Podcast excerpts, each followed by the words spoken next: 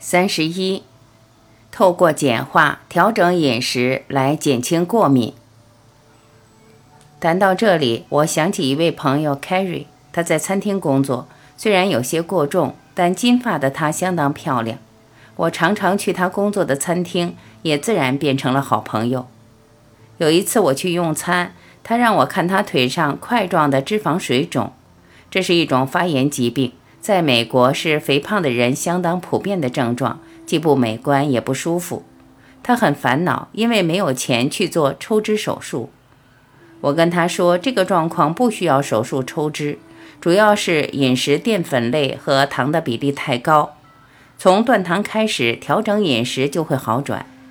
有些人会有橘皮组织的困扰，也一样可以从饮食调整着手。我趁他工作的空档，短短几分钟把这本书前后的重点谈完，建议他先减糖，再进入生酮饮食。我也跟他提到要注意饮食里的凝集素，像番茄、豆类要特别处理过再吃。茄科植物果实的皮和种子是凝集素最集中的部位，所以番茄在下锅前要去掉皮和里头的籽。豆类则是在烹调前先泡水过夜，让豆子外表软化，释放出一些凝集素。泡四五个小时，就将水倒掉后换清水，再用压力锅将豆子煮到烂熟，用高温高压把凝集素彻底破坏后才能食用。时间很有限，能交代的就这么多。他要工作，我自己在用餐，身边还有客人需要照顾。我们用完餐就离开了，我也没有把这件事放在心上。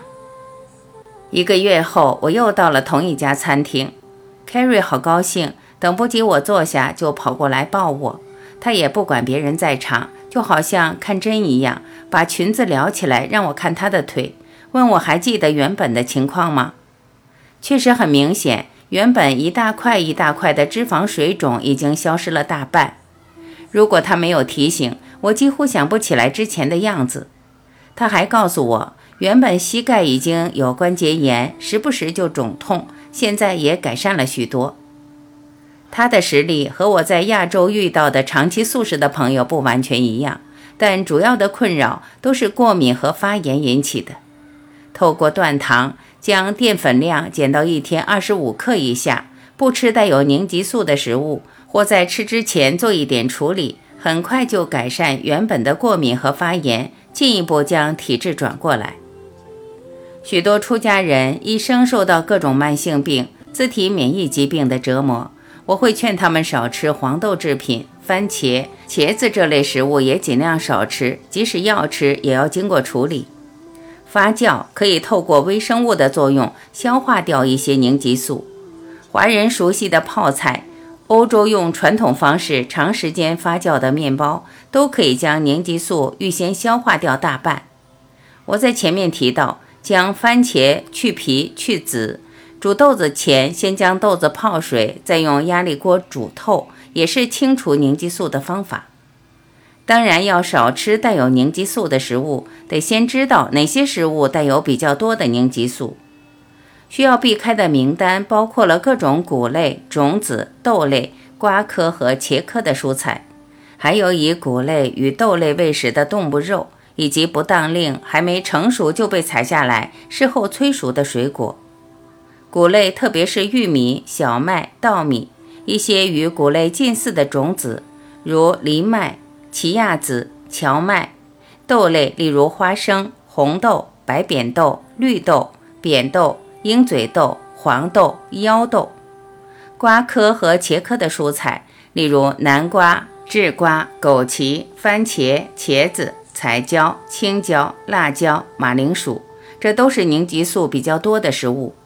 有些食物的凝集素含量比较低，是减敏饮食的安全清单，像是茴香、莴苣、芽球菊苣等绿色蔬菜、花椰菜、绿花椰菜、白菜。高丽菜这些十字花科的蔬菜，还有蘑菇、芦笋、芹菜、洋葱、地瓜、芋头、酪梨和橄榄油，也是低凝集素的油脂来源。如果我们要尝试减敏饮食，可以参考这些项目开始实验，自己尝试观察自身的反应。净化后，再慢慢引入其他饮食。现代人的过敏和自体免疫问题相当普遍，不能不处理。我的看法和在第二十七章谈肠道修复是一样的。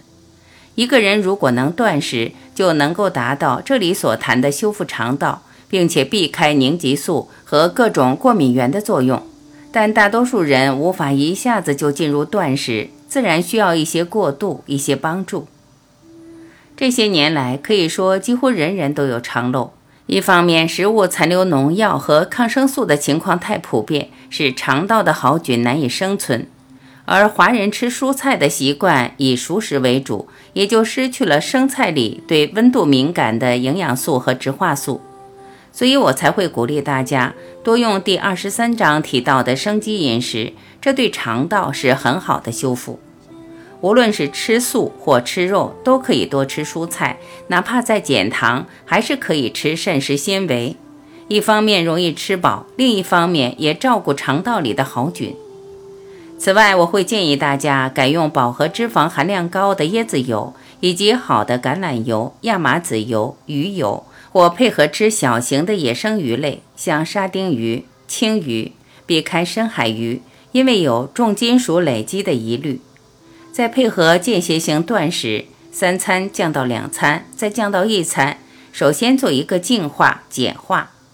简单来说，有效的生活调整包括：采用高膳食纤维的低糖饮食，摄取益生菌，记得吃发酵食品，从蔬菜取得植化素，摄取鱼油，从事适度的体力活动，晒太阳，接触红外线，摄取菇蕈类，学习放松。这些都能保护肠道的健康，并且降低发炎的状况。简化阶段过后，还是鼓励大家进入蔬菜和植物为主的饮食。当然，要重新进入植物为主的饮食，还是要注意凝集素的问题。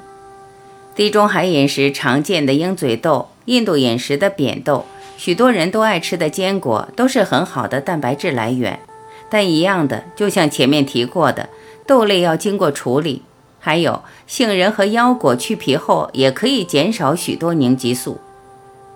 我在台北身心灵转化中心照顾过许多生病的朋友，为了争取时间，在透过微量元素、呼吸、运动帮他们净化身心的同时，我也会建议他们不要吃肉，改用生机饮食或搭配蔬菜汁断食。